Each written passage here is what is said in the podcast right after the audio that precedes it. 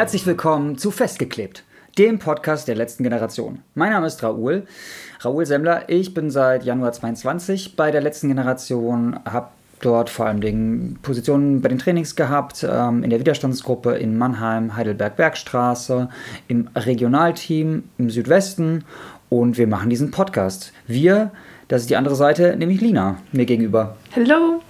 Du hast gerade sehr witzig deinen Namen gesagt, Raoul, Raoul Semmler, so wie James, James Bond. Ich bin Lina, Lina Eichler. Der erste äh, Gag schon, wir machen eine ja, Strichliste. Wir nehmen mal wieder heute in Präsenz auf, deswegen ist es ein bisschen witziger. Oder sind auf jeden Fall, ja, können besser irgendwie miteinander interagieren und so weiter. Ähm, genau, ich bin, ich bin Lina. Ähm, ich stelle mir jetzt auch mal kurz vor, wie immer am Anfang der Podcast, jeder Podcast-Folge. Ich bin gerade primär bei der letzten Generation im Bereich Öffentlichkeitsarbeit aktiv, mache viel Social Media, Media AG. Ähm, genau, das ist so das, was ich gerade hauptsächlich mache. Proteste und so weiter. Und wir nehmen heute auf am 27. Oktober, äh, einen Tag vor der großen Massenbesetzung. Das heißt, wir wissen noch nicht, wie es wird. Und ihr aber, wenn ihr die Folge hört, euch anhört, zum Beispiel am Sonntag, wenn sie halt eben rauskommt, wisst schon, dass die Massenblockade, wie sie war, ähm, wart vielleicht selbst sogar dabei und so weiter. Aber wir nehmen jetzt quasi davor noch auf, das ist irgendwie vielleicht relevant für euch zu wissen, weil wir jetzt noch nicht so viel davon erzählen können. Nur, dass es halt eben wahrscheinlich ganz, ganz groß wird, wir ganz viele Menschen werden und ja, das alles ganz aufregend ist. Ich habe das Gefühl, es ist so ein bisschen wie so eine Silvesterfolge, habe ich ja gerade schon erzählt. Mhm. So ist es kurz davor, alle bereiten sich so vor. Du weißt noch nicht so, mhm. wir wissen noch nicht, wie es morgen wird. Wir wissen ne? nicht, wie es wird. Schauen Entweder es wird. Äh, werden wir schon vorher alle abgefangen oder es sind Tausende dort. Man, es sind Tausende dort. Es sind Tausende dort ja. und die bleiben am besten noch drei Wochen dort. Ja. Und ihr seid jetzt, das wäre doch die Version, ne? Die Leute sind jetzt gerade auf der Straße des 17. Junis immer noch dort seit quasi anderthalb. Tagen ja. und äh, kriegen dann direkt diese Folge. Das wäre Zucker. Also quasi, dass wir sie selbst dort live hören. Mhm. Hm. Live, Spannende ja. Sache, ja. Gedanken Sehr spannend. Äh, lass uns einsteigen. Yes.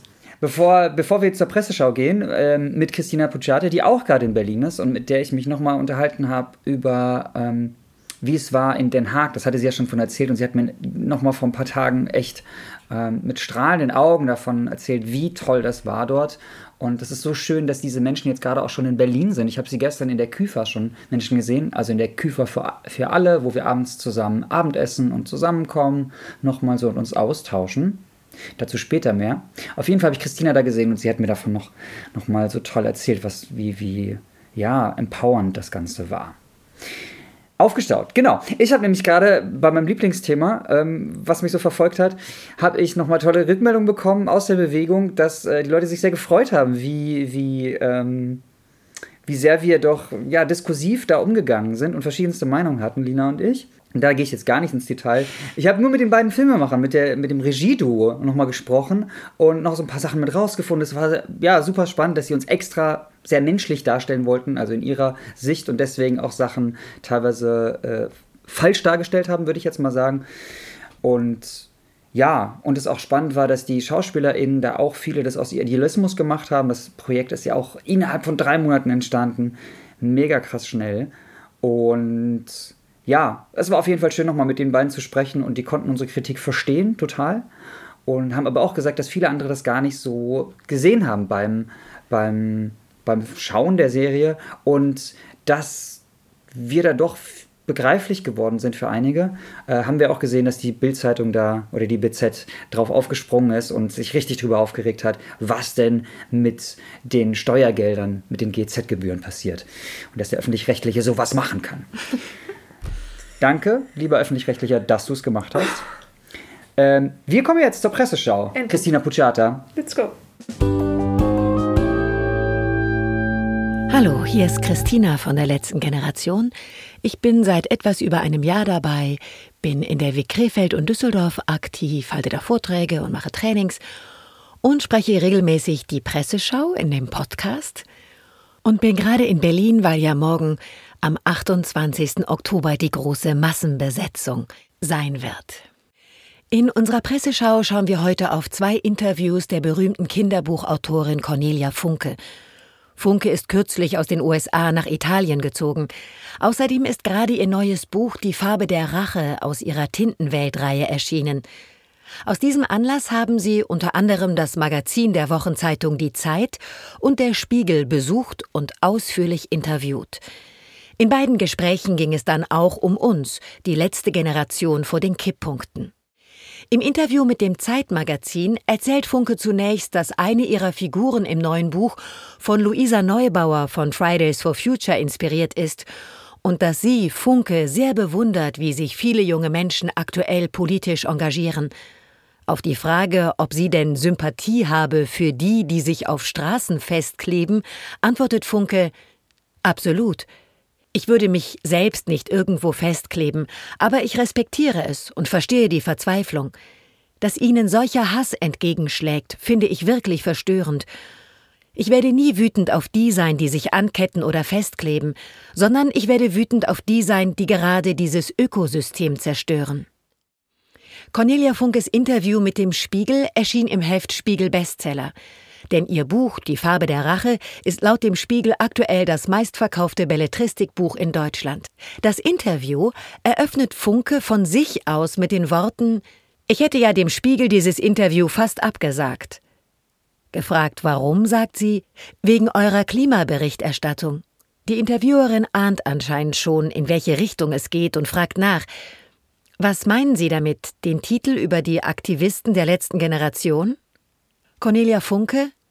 Ja, darüber bin ich sehr aufgebracht. Wie kann der Spiegel denn sowas drucken? Wie könnt ihr diese Aktivisten denn als Terroristen darstellen? Funke bezieht sich offenbar auf die Titelgeschichte des Spiegelheftes Die neuen Staatsfeinde letzte Generation aus dem Innenleben einer radikalen Bewegung vom 18. August. In der Titelgeschichte werden wir als letzte Generation ausführlich dargestellt, inklusive etlicher Verdächtigungen gegen uns. So heißt es beispielsweise so läuft die Diskussion mittlerweile. Taliban, Nazi-Methoden, Terroristen, Feinde der Demokratie. Cornelia Funke sagt dazu, das ist so eine Argumentation wie Rosa Luxemburg war eine Terroristin und nicht die, die sie totgeschlagen haben. Wo sind wir da denn wieder? Das ist doch eine Täter-Opfer-Umkehr. Diese jungen Menschen kleben sich doch nur aus Verzweiflung darüber fest, dass unsere Demokratien fast tatenlos der Plünderung dieses Planeten zusehen und der Zerstörung ihrer Lebensgrundlage. Die Diskussion hatte ich gerade erst mit einem Berliner Taxifahrer, der sich über die Klimakleber aufregte. Ich habe ihm gesagt, er soll sich lieber über die Menschen aufregen, die die Luft für seine Enkelkinder vergiften. Da wurde er ganz still. Die Interviewerin vom Spiegel sagt nur, ich verstehe ihre Wut, und Cornelia Funke spricht weiter. Wir benehmen uns fast alle wie die Reisenden auf der Titanic, stehen da mit unseren Champagnergläsern in der Hand und fragen uns, was gerade auf Netflix am besten anzuschauen ist, während ganze Inseln verschwinden und Städte überfluten. In Indien wissen die Leute nicht mehr, wo sie hin sollen, mit 45 Grad im Schatten. Natürlich ist nicht nur unsere Bequemlichkeit schuld. Wir haben auch erlaubt, dass sich Reichtum so absurd in wenigen Händen angesammelt hat, dass unsere Demokratien fast machtlos sind gegen multinationale Unternehmen und deren Besitzer und Entscheidungen. Die Eliten dieser Welt machen sich ganz offensichtlich keine allzu großen Sorgen um den Klimawandel, weil sie die Mittel haben, ihre Häuser zu kühlen und an sichere Orte zu ziehen. Es wird wieder vor allem die Armen treffen, die Länder, deren Rohstoffe unseren Reichtum garantieren. So die berühmte Kinderbuchautorin Cornelia Funke im Gespräch mit dem Spiegel. Gegen Ende des Interviews erzählt sie übrigens, dass sie als nächstes erst einmal kein Buch schreiben will, sondern ein grünes Jahr machen. Eine Pause, in der sich Funke dem Naturschutz widmen und viele junge Naturschützerinnen zu sich in die Toskana einladen möchte. Auf der Frankfurter Buchmesse ergänzte sie dazu ein paar Tage später, sie möchte lernen in diesem Jahr auch um aus dem Wissen über unsere Welt später etwas in neue Bücher einfließen lassen zu können. Willkommen zurück aus der Presseschau. Und äh, wir wollen jetzt im, im, Hauptteil quasi dieses Podcasts ein bisschen wieder erzählen, was jetzt so die letzte Zeit passiert ist. Ähm, die letzten Tage, die letzten Wochen. Wir sind nach wie vor in den dauerhaften Protesten in Berlin und es hat einiges mit Farbe stattgefunden die letzten, die letzten Wochen, die letzten Tage. Einmal habt ihr es vielleicht mitbekommen, Protest einer Weltzeituhr. Die wurde mit orangener Farbe besprüht und auch direkt im Anschluss wieder ähm, äh, blitzblank geputzt. Also da ist keine, keine orangene Farbe mehr zu sehen, anders als beim Brandenburger Tor. Genau, unter dem Framing, also unter dem ähm, unsere Erzählung zu diesem Protest war eben, dass uns die Zeit davon läuft, dass die PolitikerInnen Zeit verschwenden, indem sie ähm, ja nach wie vor irgendwelche Lippenbekenntnisse machen, aber keinen echten Klimaschutz, keine echten Klimaschutzmaßnahmen äh, beschließen. Und das war quasi so unsere, unsere Erzählung zu diesem Protest. Deswegen war er eben an dieser Weltzeituhr ähm, in Berlin mit orangener Farbe, war die dann quasi besprüht. Und was sonst noch mit Farbe stattgefunden hat, ist an Universitäten. Also wir haben ähm, nach wie vor, ich weiß gar nicht, wie viele Universitäten es jetzt sind, äh, einige auf jeden Fall, Dutzende. Ähm, Fast 20, ne? Also sowas im. Kann sein, ja. Kann, ja. kann auf jeden Fall sein. Ähm, und haben quasi, genau, nach wie vor weiter ähm, Farbproteste an Universitäten gemacht, ähm, um gerade junge Menschen, zum Beispiel junge Menschen eben an Universitäten, ähm, ja, das politische Versagen der Bundesregierung irgendwie näher zu bringen und ja, zu zeigen, uns bringt halt kein, kein Abschluss an irgendeiner Universität was, wenn, ja, wenn, wenn, die Welt, wenn die Welt sich weiter so entwickelt, wie sie sich gerade entwickelt. Und ich ähm, wollte dazu einmal kurz ausholen und zwar äh, wollte ich ein bisschen davon erzählen, nachdem Nachdem ich Teil vom, äh, vom Hungerstreik der letzten Generation war, 2021 vor der Bundestagswahl, äh, hatte ich danach auch ein ganz, ganz großes Dilemma, habe ich in mir gespürt, weil ich so wusste, okay, ich will irgendwie weiter, also nach dem Hungerstreik eben weiter aktiv sein, weiter Widerstand leisten, aber hatte gleichzeitig quasi, ähm, dachte ich, gehe ich jetzt noch zur Schule, gehe ich nicht noch zur Schule, da hatte ich quasi auch so ein, so ein krasses Dilemma und habe dann ein paar Monate vor meinen Abiturprüfungen entschieden, dass ich nicht mehr zurück an den Schreibtisch kann, nicht jetzt anfangen kann, für Klausuren zu lernen, ähm, wenn quasi die letzte Generation dann eben mit der ersten ersten Protestphase gestartet ist in Berlin. Also da habe ich dann quasi entschieden, das alles abzubrechen. Und ich glaube, ja, dass wir quasi, wenn wir irgendwie noch als letzte Generation, als letzte Generation vor den Kipppunkten noch Einfluss auf das Ausmaß der Klimakatastrophe nehmen wollen, dann müssen wir jetzt quasi alles da reingeben. Und genau das, denke ich, ähm, habe ich jetzt gerade gedacht, äh, wollen wir quasi auch mit diesen Uni-Protesten zeigen. So, Leute, uns läuft die Zeit davon. Ähm, wir können jetzt nicht noch in den Hör Hörsaalen sitzen, vielleicht was über Politikwissenschaft oder ähnliches lernen, sondern wir müssen den Widerstand auf die Straße tragen, weil sonst wird sich auch nichts verändern. Ähm, genau, die Geschichte wollte ich euch noch mitgeben. Ja, und jetzt erzählt Raoul noch ein bisschen was über schöne Sachen, die so passiert sind. Erstmal würde ich noch was gerne ergänzen wollen, weil ich habe das auch damals mitbekommen, das warst ja du und Jakob Pförtner, ne? Der damals mit dabei war. Ihr mit beide, der Abra Abbruch, Abbruch, der, genau, Abbruch, ja. beide die Schule abgebrochen. Ja. Und ähm, ja, ich habe da oft immer wieder drüber nachgedacht und so krass, weil ich meine, ich bin bisschen weniger als 20 Jahre älter als du und ähm, ich habe zweimal studiert, ich habe beide Studien abgeschlossen und tolle Studiengänge und konnte da irgendwie auch, ja, habe ja auch in dem Beruf mitgearbeitet, zumindest in dem einen schon. Und ja, das ist krass. Also die, was man dann findet, wenn, wenn, wenn man halt weiß, irgendwie deine Generation hat da einfach noch ganz anderes vor sich und was ihr für Träume aufgibt und so. Klar, das ist irgendwie eine alte Karamelle, viele haben das schon gehört. Aber ich finde, es lohnt sich manchmal, sich mit diesem Schmerz auch zu beschäftigen und wirklich das irgendwie ja, zuzulassen. Und bei mir kam es gerade so, wo du es spontan erzählt hast, und deswegen wollte ich das teilen, Danke bevor wir zu fröhlichen Sachen, fröhlichen Sachen kommen. Was ich vorhin schon kurz erzählt habe, ist die Küche für alle. Wir haben ja immer wieder in den Protestphasen ähm, ja, Gemeinschaftsräume, wo wir uns treffen können, wo Austausch stattfindet, wo nach dem Protest die Leute einfach verschnaufen können. Und das ist manchmal auch gar nicht so leicht, so einen Ort zu finden. Wir haben jetzt vor kurzem ja, einen weiteren Ort gefunden, wo, wo wir oft die Essensausgabe machen, nämlich von Montag bis Donnerstag. Und dort gibt es immer abends die Essensausgabe. Es ist in einem Zirkuszelt in Berlin. In, in Berlin, genau, näher der Greifswalder Straße. Und da sind auch alle eingeladen zu dahin zu kommen. Ähm, das Essen gibt es gegen Spende. Es gibt ein ganz tolles Küche für alle Team, wo ihr auch mit teilwerden könnt und schnibbeln helfen oder aber auch vor allem den Leuten aus der ähm, Küfer äh, das leichter zu machen, dass die diese wirklich geilen veganen und oft geretteten Lebensmittel ja, also die, die Speisen, die aus geretteten Lebensmitteln bereitet werden, ähm, die ja für uns zuzubereiten, dass wir uns abends stärken können und da dann halt einfach zu helfen, irgendwie, dass die Spülstraße, also wo die Leute dann danach abwaschen oder dass es um die Koordination der, der Küche, das Aufräumen, das Aufbauen des Buffets und so. Und da helft gerne mit. Es ist auch eine super Einstiegssache, um bei der letzten Generation mal mit reinzuschauen. Oder aber auch für Leute, die sagen, boah, ich war jetzt so oft in Protesten und vielleicht kann ich mich auch so mal mit beteiligen, damit nämlich Leute, die in der Küche für alle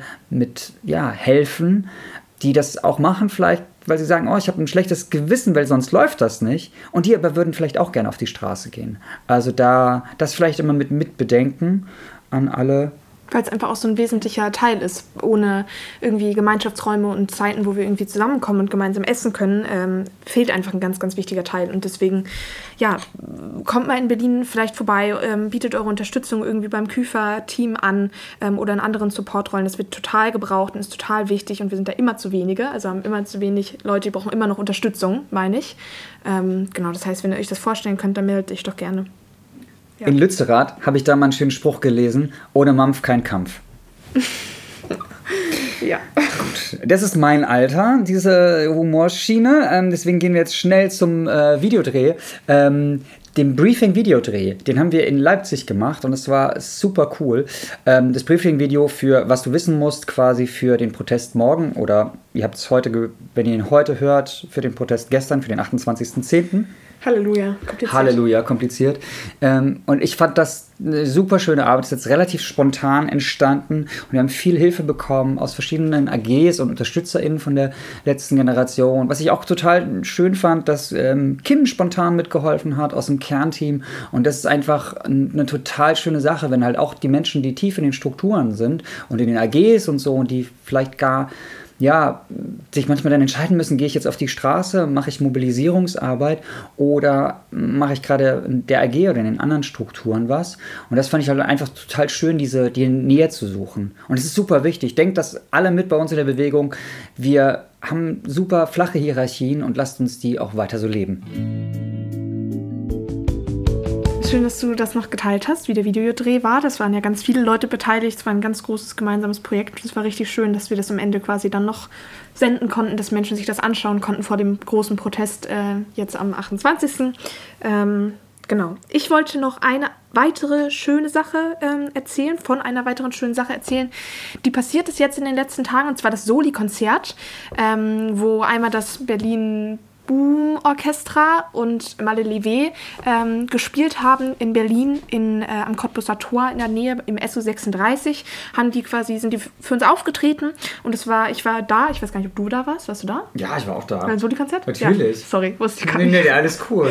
Ich hatte äh, den ersten Kontakt damals zu Malle Levé okay weil äh, Heidelberger oder Mannheimer. Ah. so, genau, da kannst du gleich so. auch gerne erzählen, wie, wie es für dich war, aber ich fand es sehr schön. Ich fand es einfach richtig, richtig ähm, ja, ich finde es richtig schön, wie viele Menschen da irgendwie zusammengekommen sind und auch einfach für den, äh, es sind auch Leute, einige Leute von außen dazugekommen, selbstverständlich, aber auch eben der Aspekt von, da kommen ganz viele Leute aus der Bewegung zusammen und haben einen schönen Abend gemeinsam und tanzen und ähm, haben da einfach quasi mal kurz eine Auszeit vom Protest oder vom, vom Laptop oder von der Küfe oder was auch immer, quasi einfach eine, äh, eine Auszeit von den ganzen wichtigen Sachen, die man sonst immer so macht ähm, und da einfach mal gemeinsam zu tanzen und, ähm, und so weiter. Das war richtig, richtig schön. Also ich fand das richtig, ja, richtig schön, dass die da für uns gespielt haben.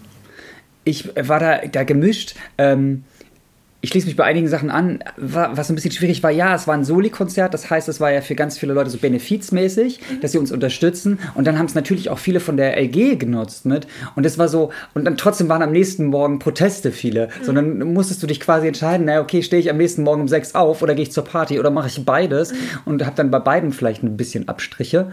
Ähm, das, das fand ich so einen kleinen Moment schwierig. Und nichtsdestotrotz war es aber voll schön, mit vielen Leuten zu feiern und irgendwie diese Solidarität zu erhalten und auch die tolle Musik zu hören von, von äh, Malelevé. Und, und dem anderen Orchester. Ja, und dem äh, Berlin Boom Orchestra. Und ich war aber auch kurz so ein bisschen, ich weiß nicht, bei so vielen Menschen, auch wenn man die alle kennt, war es für mhm. mich auch so ein kurzer Moment von, oh Gott, so viele Leute und ja, überfordert. Voll. Äh, voll. Ja. Schön. Ähm, dann haben wir als nächstes das Interview, äh, was Raphael Thelen mit Henning Jeschke geführt hat über internationale Zusammenarbeit, Zusammenarbeit mit den anderen Ländern, anderen Kampagnen, was da so läuft, wie es so ist. Und danach kommen wir noch mal kurz zum Abschluss zusammen. Bis gleich. Hi Henning. Hi Raphael. Äh, wo erwische ich gerade? Gerade sitze ich hier in unserer kleinen äh, Wohnung im Flur, damit hier mehrere Meetings stattfinden können. Sehr schön. Magst du dich äh, kurz vorstellen? Ja, kann ich machen. Ich bin Henning und bin bei der letzten Generation von Anfang an mit dabei, weil ich das mit aufgesetzt habe. Die Idee damals, was Neues aufzusetzen nach dem Hungerstreik der letzten Generation, wo ich auch mit dabei war, ja, hat uns dann dahin geführt, dass man irgendwann gesehen hat, das ähm, hat andere auch interessiert und man hat jetzt mit immer mehr Menschen sogar einen Podcast. sogar einen Podcast. Und ich glaube, er ist mittlerweile hat er sogar schon mehrere Staffeln. Ähm, wie schön, dass du die Zeit nimmst. Ähm, du bist auch unter anderem im internationalen Strategieteam, stimmt das? Genau, ja. Also das Netzwerk, wo die letzte Generation ein Teil von ist, international, das hat sich jetzt ein neues ähm, Strategieteam zusammengewählt, weil man gesagt hat, man möchte mehr Leadership, dass da mehr ähm, Motivation, Anschwung, auch Kraft da ist, dass man als Netzwerk international wächst. Da bin ich ein Teil von. Cool. Ähm, und machen wir mal einen Sprung zurück. Ähm, die letzte Generation ist Teil des A22-Netzwerks, richtig? Genau. Es gibt zehn Kampagnen insgesamt, also neun andere neben der letzten Generation. Und das sind in Ländern der westlichen Welt eben Kampagnen, die so aufgesetzt sind, auch wie die letzte Generation. Und die haben sich dann zusammengeschlossen. Und das Netzwerk heißt deswegen A22-Netzwerk, weil das im April 2022 dann offiziell gegründet wurde. Und was war da der Hintergedanke, dass man mehrere Kampagnen in mehreren Ländern hat? Hat nicht jedes Land irgendwie seine eigenen Spezifika? Und ähm, ich meine, was bringt das, sich da über mehrere Länder hinweg zu koordinieren? Ja, das ist ein bisschen vielleicht der Schritt eins, dass man ähm, am Ende bei der Vision, die uns alle, die wir alle tragen, ankommt. Also wir wollen ja eine lebenswerte Welt der Menschlichkeit raus aus dieser ökologischen Vollkatastrophe und den damit verbundenen ähm, strukturellen Problemen, die wir überall haben. Und das ist nun mal global aufgebaut. Und deswegen muss auch die Antwort darauf global sein. Und das heißt, nachdem das Ganze in einigen Ländern so parallel startete, aus einer gemeinsam getragenen ähm, Kultur von diesem zivilen Widerstand. Das ist ja als ähm, Theorie etwas, ähm, ja, was, was als Modell die letzten Jahrzehnte in verschiedenen Ländern immer schon wieder für verschiedene ähm, ja, Anliegen, wo Menschen auf die Straße gegangen sind, genutzt wurde. Als es dann so aufbrodelte, dass man da sagt, jetzt setzen sich junge und alte Menschen auch auf die Autobahnen und sowas in verschiedenen Ländern haben wir gesagt, das wird nur klappen, wenn wir uns auch absprechen. Wenn wir das nicht einzeln für einzeln, Land für Land jetzt hier so machen, sondern trotz all der Besonderheiten der verschiedenen Länder am Ende ein gemeinsames Netzwerk sind, uns austauschen können. Es gab am Anfang, als das dann äh, gegründet wurde, so die Idee, dass man vor allem ähm, einerseits gemeinsam versuchen könnte, äh, Geld zusammenzubekommen, weil Menschen, die Geld spenden, ja gerne wollen, dass es nicht nur dann in einem Land zu einer kleinen Veränderung führt, sondern in mehreren Ländern, damit man auch gegen die Krise vorgeht, also das Geld dass man gleichzeitig einen Wissensaustausch hat. Da gab es so eine Ablage mit den ganzen äh, Wissensvorlagen von Sachen aus Australien und aus Großbritannien und so weiter. Also der Wissensaustausch und dadurch natürlich auch eine äh, gegenseitige Inspiration. Also eine Möglichkeit, dass man manchmal, wenn man gemeinsam zeitgleich in Aktionen ist, zwar an verschiedenen Orten ist, aber doch weiß, gleichzeitig sitzen auch Menschen in Kanada gerade auf den Autobahnen und sich immer wieder darüber auch äh, austauschen und am Ende sogar mit einem international eben nach außen getragenen Bild zeigen kann, äh, das ist verbunden und damit äh, ein Gefühl aufkommen lässt davon, dass wir doch was tun können, statt nur den Kopf in den Sand zu stecken. Und wie sehr gleichen sich diese Kampagnen? Also ziehen die im Prinzip alle das gleiche durch wie wir hier in Deutschland oder gibt es da Unterschiede? Das ist eine super Frage. Direkt zu Beginn wurde dann gesagt, okay, was bedeutet äh, eigentlich jetzt hier so ein Netzwerk bilden, neben so schönem Austausch, das klingt ja alles ganz nett. Ähm, und anstatt dass wir jetzt nur sagen, wir sind alle hier so ähm, ein paar lustige Teilchen in so einem großen Pot, haben wir auch gesagt, es gibt ein paar Standards bei uns. Und das bedeutet nicht nur, dass wir zum Beispiel die Gewaltfreiheit als hohen Wert haben ähm, oder auch, dass wir eben immer wieder Störaktionen machen und dieses Unterbrechende bei uns haben, sondern es gibt so richtig eine Liste für neue Projekte, die zum Beispiel dazukommen wollen in den A22-Netzwerk, was sie erfüllen müssen, um Teil davon zu werden. Also Standards, wo man einfach sagt, das ist das Modell, von dem wir glauben, dass es funktioniert, weil wir das in zehn verschiedenen Kampagnen sehen. Und ähm, das heißt, am Ende ist an diesen, an diesen Standards so ein bisschen auch eine, eine Art von ähm, ja, neuer, neue Theorie, die man überall verbreitet, aufgebaut. Das bedeutet zum Beispiel, man macht systematische Mobilisierung, man macht Pläne dazu, dass man ähm, Treffen abhält, wo man Leute einlädt. Und das passiert dann nicht alles nur in so einem losen ähm, Raum von ich probiere hier mal was, sondern es ist wenn man so will, vielleicht ein richtiges Handwerk, was man erlernen kann, dass man solche Kampagnen aufbaut. Und darin, weil da keiner von uns jetzt eine ewige Ausbildung hat, einige haben ein bisschen Erfahrung reingebracht, einige äh, kommen ganz neu da rein und bringen vor allem Mut und Motivation mit, müssen wir uns aber alle noch äh, weiter was von nehmen, mehr von diesem Handwerk ähm, erschaffen und am Ende ja als Netzwerk es dann eben auch schaffen, wenn ein Land durchdringt und im politischen System es schafft, dass dort etwas äh, verändert wird, dass die Menschen sich endlich die Macht zurückholen, in dem Sinne zu sagen, es funktioniert mit der aktuellen ähm, scheiß Klimapolitik nicht, da muss was anderes hin, dass das dann auf die anderen auch überschwingt.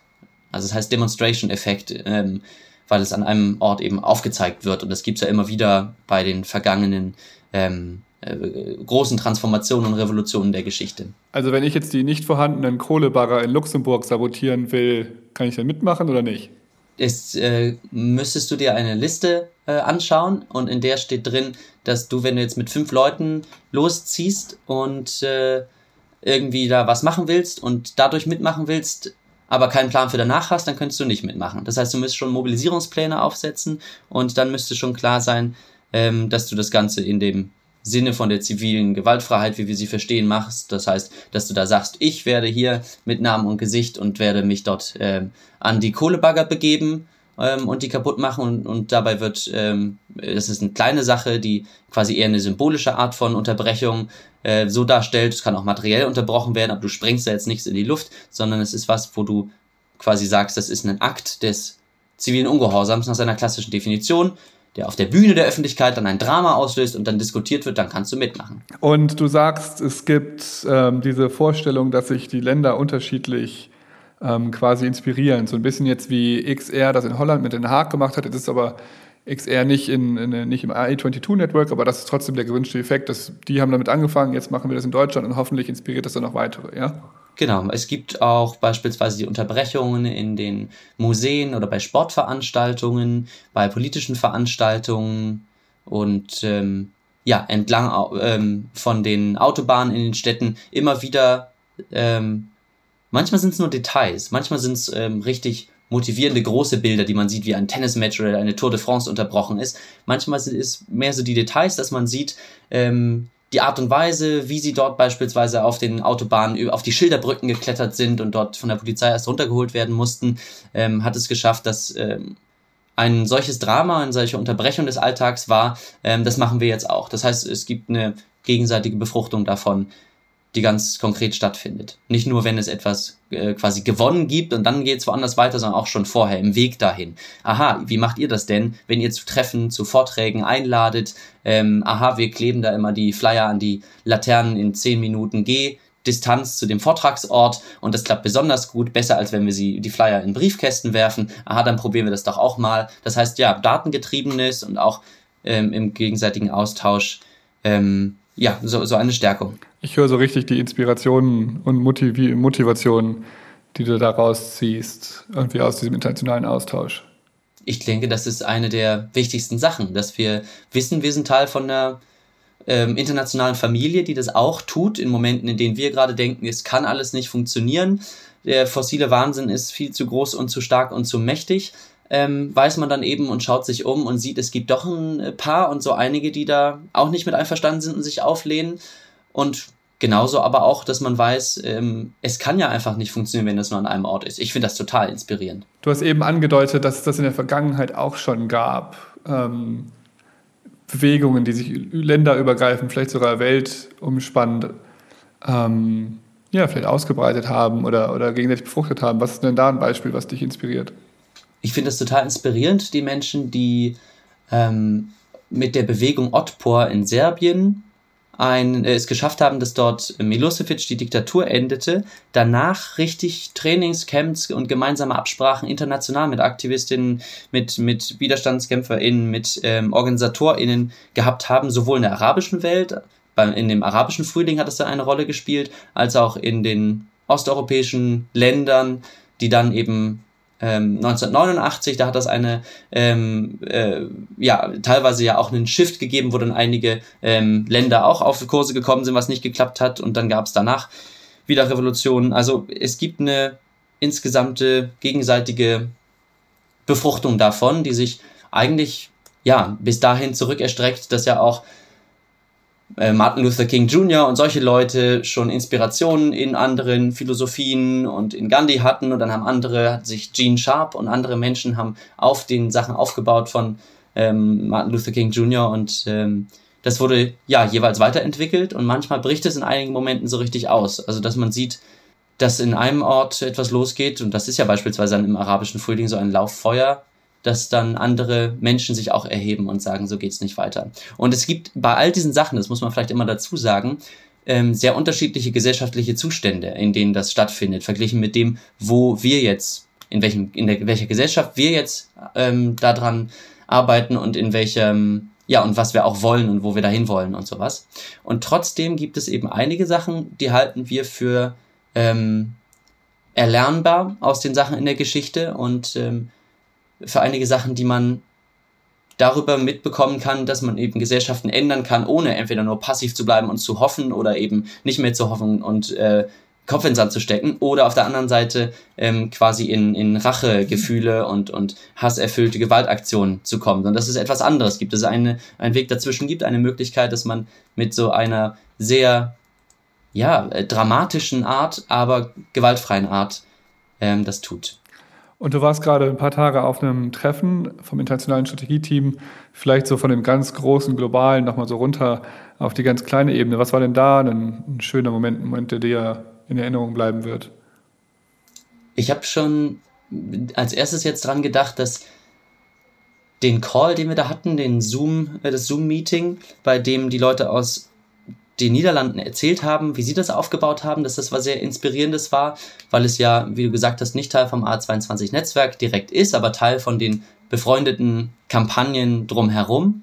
Und ähm, sich gemeinsam mit sowas zu befassen, das ist sehr inspirierend. Und wir wissen vor allem, was man jetzt schaffen kann, was bisher nicht so gut möglich war beim Netzwerk, ist, dass das eine wirkliche ähm, äh, Fülle bekommt, dass das eine Identität bekommt, dass das Netzwerk auch was ist und was bedeutet weil man eben nicht nur sagt, da ist irgendwie, gibt es so ein paar andere Kampagnen auch, ab und zu sieht man das auf Social Media und sonst gibt es ab und zu eine gegenseitige Unterstützung über Wissensaustausch oder Geldaustausch oder sowas, sondern es gibt jetzt eine richtige äh, Ebene, die aufgebaut wird, wo es dann bald ähm, quasi eine richtige Sammlung an diesen Trainings geben wird, eine richtige Zusammenwirkung, dass Leute ein besseres Fundraising schaffen, dass man die Kampagnen auch finanziell stützen kann und am Ende eben eine Art von, ich bin nicht nur in meiner kleinen Kampagne und hänge mein Herz daran auf und dann kann das ähm, ähm, in den meisten Fällen ja auch erstmal ähm, nicht funktionieren und so weiter, sondern ich hänge äh, mein Herz vielleicht eher an einer Idee auf, die international in verschiedenen Kapiteln immer wieder versucht, sich ähm, durchzusetzen und die am Ende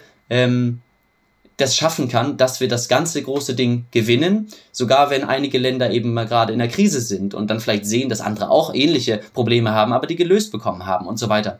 Also das finde ich total ähm, motivierend am Ende. Cool, vielen, vielen Dank. Das motiviert auch mich. Ähm, ich bin, wir werden ja bestimmt noch mehr davon hören, auch von unseren Zusammenarbeiten. Ich bin ganz inspiriert, auch wenn ich hier in Deutschland Leute treffe, die schon in Norwegen mitgemacht haben, die schon in Österreich mitgemacht haben und, und, und. Deswegen danke für diesen Einblick, Henning. Ja, ich kann vielleicht noch eine Sache hinzufügen.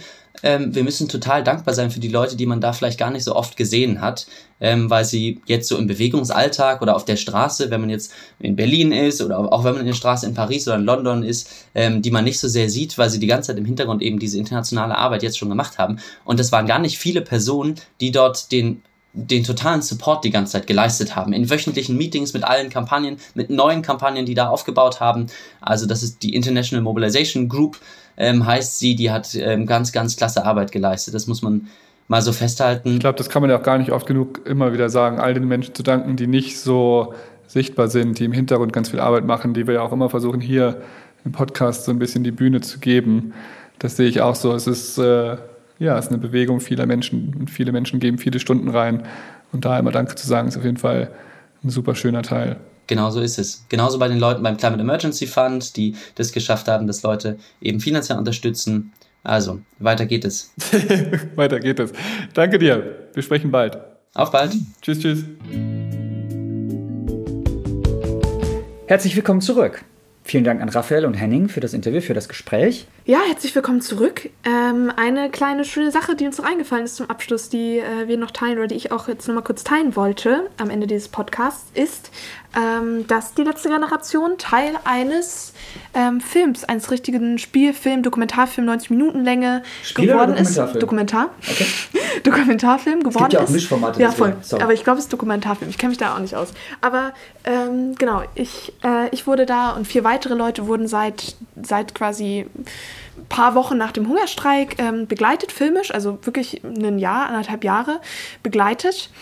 Ähm, und der Film ist jetzt fertig, ist immer ein bisschen surreal, wenn es dann irgendwie, wenn er dann wirklich auf der Leinwand ist. So die ganzen Aufnahmen, die da irgendwie gesammelt wurden, sind jetzt einfach wirklich auf der Leinwand gewesen. Und da war ich jetzt vor ein paar Tagen in Hof auf dem Filmfestival und da haben wir uns quasi dann die ProtagonistInnen und ähm, genau weitere Menschen sich den Film quasi einmal angeguckt auf der Leinwand und das war richtig richtig krass, weil da geht es halt viel ähm, um Lützerath, um die Räumung da, um Waldbesetzung, es geht um die letzte Generation, es geht um die verschiedenen Proteste quasi ähm, und ich wollte euch dazu einladen, dass ähm, euch den Film vielleicht auch anzusehen, also der, der läuft jetzt nochmal in, in Kassel auf dem Filmfestival und zwar am 16. November um 14.30 Uhr. Man kann sich noch Tickets auf der Webseite holen. Ähm, also wenn ihr irgendwie aus der Nähe von Kassel kommt oder irgendwie sowas, dann ähm, ja, voll schön, wäre es voll schön, da einige vielleicht von euch zu sehen, ähm, den Film sich einmal anzugucken. Ist auf jeden Fall ganz spannend, was so einfach die letzten anderthalb Jahre so passiert ist, auch in der Klimabewegung. Ähm, ja, das Wie wollte ich der Film zum Abschluss teilen. Äh, genau, bis hierhin und wie weiter. Und von, wer war der Regisseur? Äh, Felix Maria Bühler. Felix, viel Erfolg mit dem Film und eine wunderschöne Auswertung an dieser Stelle. Hof ist ein mega krasses Festival für FilmemacherInnen. Deswegen mega geil, dass ihr dort gestartet Ja. seid bei dem Festival. Und ich hoffe, dass noch viele dazukommen und dann eine tolle Auswertung auch in Kinos oder im, ja, im Fernsehen oder Streaming. Was ich mich gefragt habe, Lina, wir, ich weiß ja, du hast mir geschrieben, als als du auf dem Weg warst und so. Ähm, wie war das für dich, dich da zu sehen? Und also weil es gibt ja auch Dokumentarfilme, ich habe ihn nicht gesehen, wo, wo halt wirklich ja sehr viel gezeigt wird, ne? Und auch so, sehr viel Schmerz und Sachen, die, wo du vielleicht nicht weißt, als es gedreht wurde, wie das später sein wird. Ne? Also es gibt ja Sachen, die entdecken ja manchmal so Seiten an einem, die sehr schmerzhaft sind und wo man gar nicht unbedingt will, dass das so in der Öffentlichkeit ist. Ich Hattest kann, du da- sowas? ich kann noch mal kurz drauf eingehen. Ja. Ähm, jetzt hier zum Ende. Genau, es waren einfach auch Szenen vom Ende, vom Hungerstreik ähm, mit drin, was irgendwie auch krass war, mich da einmal selbst zu sehen. Einfach am 20. Tag dann, ähm, auch wie ich dann so aussah natürlich, ne, und so weiter. Das war irgendwie krass. Dann ähm, einer der ersten oder vielleicht sogar mein erster Vortrag, den ich für LG gehalten habe. Äh, süß, auf jeden Fall das irgendwie zu sehen. Äh, Ausschnitte davon und dann halt eben Proteste, Straßenblockade, ähm, ähm, und, und weitere Proteste dann irgendwie, ähm, ja, einfach wie die Arbeit so zwischendurch lief, wie das so aussieht. Ähm, und ich will auch gar nicht zu viel spoilern, äh, an welchen Stellen ich da jetzt irgendwie oder die letzte Generation quasi abgebildet wird. Ähm, aber genau, wie gesagt, voll schön, wenn irgendwie noch Leute von euch dazukommen. Es war auf jeden Fall sehr emotional, das zu sehen. Also es war ähm, ja, emotional zu sehen, was einfach die letzte Zeit, die letzte Zeit bei der letzten Generation und bei mir und so weiter, was da so passiert ist. Das war auf jeden Fall ja, ganz, ganz besonders. Ähm, und ich bin da auch sehr dankbar, dass der, der Filmemacher Felix sich dann dafür entschieden hat, ähm, einen Film über die Klimabewegung zu drehen und dem quasi eine Bühne zu geben, auch bei diesem Festival, den ganzen Leuten, die das sich im Kino anschauen und später vielleicht in irgendeiner Mediathek oder im Fernsehen sich anschauen können. Das ist was ganz Besonderes. Da bin ich sehr dankbar für. Hattet ihr auch ein Gespräch danach? Ja. Wie war das? Ähm, ja, also wir hatten nach der, nach der Premiere quasi in Hof hatten wir einen, einen, ähm, ein kleines, sind wir alle nach vorne und haben ein paar Fragen vom Publikum bekommen und die Leute waren sehr emotionalisiert äh, von dem Film und von dem Inhalt und so weiter und, und viel auch dankbar und ja, aber auch sehr, sehr emotional, was da auch für ein, für einen Widerstand ähm, gegen KlimaaktivistInnen irgendwie passiert. Ist auch viel in dem Film thematisiert, ähm, von Polizeiseiten aus, wie gegen uns vorgegangen wird und so weiter. Und da waren die Leute schon sehr berührt. Es war sehr, sehr krass zu sehen. Ich, ich bohre nochmal, weil dafür bin ich bekannt. Du musst nicht dachte, wir beantworten. wollen's beenden hier jetzt. Ja, ich weiß. ich ja. halte noch kurz fest, ganz kurz, Lina. Ja, gerne. Sag noch, ähm, weil du sagst, ähm, ja, emotionalisiert und hast da über Sachen nachgedacht und so weiter. Gibt es irgendwas? Hat sich dadurch was bei dir verändert vom, vom Blick her? Auf, Auf- deinen eigenen Aktivismus zum Beispiel? Ähm, Oder auf irgendeine Situation oder so ist dir noch was klar geworden? Du hast ja vorhin gesagt, irgendwie, wie du da aussahst. Wahrscheinlich ja recht abgemagert. genau, oder? ja, nach 20 Hungerstreik, genau. Ähm, also ich fand's, ähm, ich weiß nicht gar nicht genau, wie ich auf die Frage reagieren soll. Also es war, ähm, ja, war ganz besonders, das irgendwie da zu sehen. Es war ganz besonders vor allem auch nochmal so nah in Lützerath zu sehen, was da alles abgegangen ist. In Lützerath, ähm, wie die Räumung war, wie die Polizei dagegen Menschen vorgegangen ist und so weiter. Also es war einfach als Ganzes ganz äh, krass, weil einfach auch viel passiert ist jetzt die letzten anderthalb Jahre, so in der Klimabewegung und aber auch bei der letzten Generation, aber auch bei anderen Gruppierungen. So, was ist, was ist da alles abgegangen? Und ähm, ja, das war, das war ganz, ähm, ja, ganz berührend, äh, auch eben für die Menschen im Saal und aber auch berührend für die Protagonistinnen, die da mitgespielt haben. Also nicht nur ich war da irgendwie sehr berührt und emotional nach dem Film, sondern auch die vier anderen. Äh, drei Menschen waren noch mit von den ProtagonistInnen, vier weitere gab es aber noch. Ähm, genau, die waren alle sehr berührt. Ja. Danke dir, dass du den Einblick noch kurz gegeben hast. Gerne, gerne. Dann lass uns den Podcast an der Stelle beenden. Ähm, und wir freuen uns auf den nächsten in zwei Wochen am Sonntag. Yay! Kommt gut durch die zwei Wochen. Bis dann. Ciao, ciao. Ciao.